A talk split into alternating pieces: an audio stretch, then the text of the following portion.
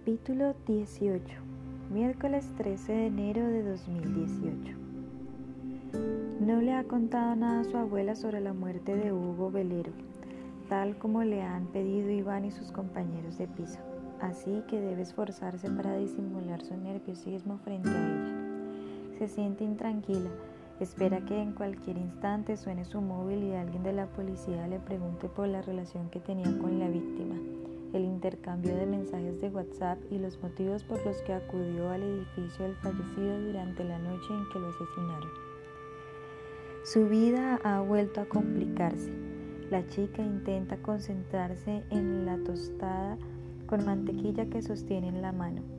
Teme alzar la mirada porque nota los vivarachos ojos de Pilar sobre ella, pero al final le resulta imposible evitarlo y entonces constata lo que ya sabía, que su abuela la observa fijamente muy seria como si estuviera intentando leer sus pensamientos. Abuela, ¿por qué me miras así? No sé de qué me hablas, te miro como siempre. Ya, seguro. Julia da un mordisco al pan crujiente y desvía la vista hacia la televisión. Están emitiendo un documental sobre el pingüino rey en las islas subnatáricas. A su abuela le encanta ese tipo de programas. Dice que como no pudo ir demasiados años a la escuela, le ha tocado aprender las cosas de otra manera. Y esa es una de ellas. Sin embargo, la anciana presta más atención a su nieta que a la pantalla. Así que tu amigo está mejor del ataque de ansiedad, cuenta Pilar. Da la impresión de que mastica cada palabra cuando habla. Sí, mucho mejor. Solo ha sido un susto, demasiada presión. La chica ha tenido que continuar con la mentira que inventó antes para no revelarle a su abuela lo que está sucediendo en realidad. Ya llegará la hora en que tendrá que contarle la verdad. Está convencida de que la noticia no tardará en salir en los medios de comunicación y se extenderá por todas partes como la pólvora. Me alegro, la salud mental es muy importante, la gente no se da cuenta de eso. Para estar bien, la cabeza debe funcionar correctamente. Muchos problemas físicos empiezan por la mente, ¿no crees? Sí, imagino que sí. Tu mente ha sufrido mucho, ¿verdad? La mía, un poco. Tienes que empezar a hacer cosas que te liberen. No voy a tomar más tranquilizantes mezclados con tus infusiones si es lo que te refieres. Julia se termina las tostadas y se sacude las miguitas de las manos sobre el mantel. La anciana sonríe traviesa, da un sorbo a su taza de té y mientras niega con la cabeza a su nieta también se le escapa una sonrisa. Date una buena ducha de agua caliente, te irá fenomenal. Yo voy a recoger todo esto y después te llevaré a un sitio. ¿A dónde? Es una pequeña sorpresa, pero te gustará, ya lo verás. La chica está a punto de negarse a ir a ninguna parte. Se ha despertado muy pronto y está muy cansada. Además ha tenido que soportar una gran tensión durante las últimas horas. Sin embargo, cree que quizá le venga bien distraerse un rato. Si se queda allí metida, va a estar pendiente del móvil todo el tiempo y las preguntas no van a dejar de removerse incómodas en su cabeza.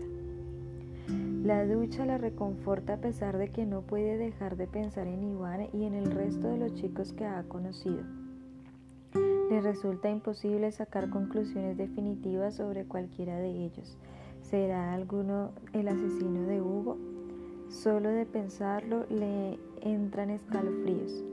Cierra los ojos bajo el chorro caliente del agua y recrea en su mente la escena del crimen. Le sorprende recordarla con tanta nitidez. Hacía bastante días que su memoria no era tan precisa. Siente como si estuviera en aquella habitación en ese mismo instante. Lo ve muy claro. El cuerpo del joven inclinado sobre el escritorio, con la cabeza apoyada en el teclado del ordenador y las cuatro incisiones provocadas por un objeto punzante marcadas en su espalda ensangrentada. Cuatro puñaladas. Abre los ojos de golpe. Una idea macabra le viene de repente, pero es algo que no puede ser, una locura. No, definitivamente eso no puede ser. Aún así, mientras, termina de ducharse, se seca y se viste. No puede apartar la cabeza lo que se le ha ocurrido. Es imposible que, pese a que la sangre dificultaba la visibilidad de las heridas en la espalda de Hugo, sí, está casi segura de que fueron cuatro puñaladas las que recibió. Julia, ¿te queda mucho? pregunta su abuela al otro lado de la puerta de su habitación, interrumpiendo sus cábalas. No, ya casi estoy. La chica se da prisa en terminar de vestirse, coge el abrigo y sale del cuarto. Pilar la espera en el pasillo. La anciana se ha puesto un sombrero morado de lana y lleva un paraguas negro en la mano. Han anunciado que no va a llover más, pero por si acaso el tiempo en esta ciudad es tan cambiante como las novias de tu tío Federico. Abuela, por favor, no digas esas cosas. Pilar sonríe maliciosa, torciendo un poco el labio y sale del piso, satisfecha de su ocurrencia. Julia va tras ella, también con media sonrisa en la boca. Aquella señora de 77 años es una auténtica caja de sorpresas. ¿Me vas a decir ya dónde vamos? Al metro. ¿Tenemos que coger el metro? Pregunta la chica mientras se pone el abrigo. Sí, son solo tres paradas. Pilar echa un vistazo al cielo para analizar las nubes que planean sobre su cabeza y asegurarse de que las predicciones meteorológicas que ha visto en la televisión son correctas. Podríamos ir andando, pero mis piernas ya no dan para tanto. Me he hecho mayor, querida. Mm, no estoy tan segura de que no vaya a llover. Las dos entran en la estación y se encuentran con el tren que debe tomar. Llega casualmente en ese momento. Suben y se acomodan en los dos únicos asientos que están libres. Doblemente afortunada, susurra Pilar al oído de la hija. La verdad es que sí, hemos tenido suerte. También la vida nos regala en ocasiones estos pequeños golpes de fortuna. No todo va a ser malo, ¿verdad? Aunque les damos más importancia a las fatalidades. El ser humano es negativo por naturaleza. La joven siente sin hacer demasiado caso a lo que dice su abuela. Saca su móvil del bolsillo del abrigo, pero se lo vuelve a guardar rápidamente sin ni siquiera revisarlo. Si la noticia del asesinato de Hugo no ha salido ya en los medios digitales, faltará poco y no está en el mejor lugar para leer lo que insinuará la prensa, ni las conjeturas que hará la gente en las redes sociales. ¿Va todo bien? pregunta Pilar, que se ha dado cuenta del gesto de su nieta con el teléfono. Sí, aunque estoy muy intrigada por saber a qué sitio me llevas. Eres muy buena. ¿Que soy muy buena? Cambiando de tema, disimulando, haciendo ver que no pasa nada, aunque conmigo eso no te vale de mucho soy igual de lista que tú, pero mucho más vieja, y eso me da ventaja, querida. Julia trata de no ruborizarse, pero enseguida siente cómo le arden las mejillas. Su abuela le sonríe de esa manera tan característica suya, invitándola a soltar todo lo que se está guardando desde hace unas horas. La chica no sabe qué decir ni cómo actuar, pero la fortuna vuelve a estar de su parte esa mañana. El móvil suena y la salva de aquel compromiso momentáneo es su padre. Hola papá, ¿cómo estás?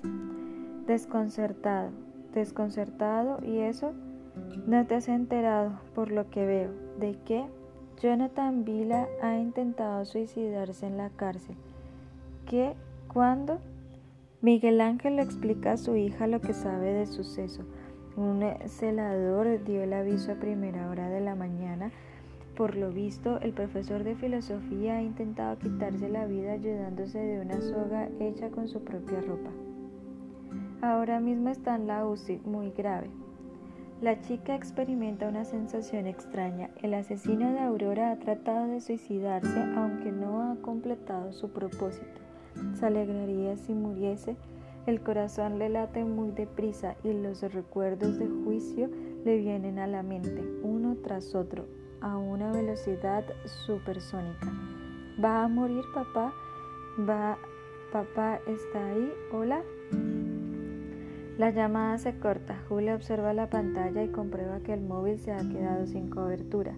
Después mira a su abuela y le revela lo que su padre acaba de contarle. Jonathan Villa ha intentado ahorcarse en su celda. Ya lo sé, admite la mujer con una tranquilidad pasmosa. ¿Lo sabes? Claro, lo he visto en las noticias mientras te vestías. ¿Y por qué no me has dicho nada? pregunta la joven. No entiende el comportamiento de su abuela. Porque sabía que te alterarías y te haría recordar todo lo que has pasado en estos últimos meses. Me iba a enterar de todas formas, por supuesto, pero cabía la posibilidad de que fuera más tarde y no me estropeara los planes de la mañana. Bueno, ya está, querida, ya lo sabes. ¿Cómo te sientes? Creo que me va a explotar la cabeza. Mm, esto es justo lo que pretendí evitar. ¿Quieres un tranquilizante? Es de fabricación natural, llevo una cajita en el bolso. No, abuela, no quiero tranquilizantes.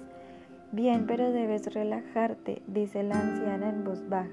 Es muy importante que aprendas a controlar la mente, que elijas en lo que quieres pensar. Eso no es fácil. Claro que no lo es, pero tampoco es imposible, dice convencida Pilar. Dame el móvil. ¿Para qué?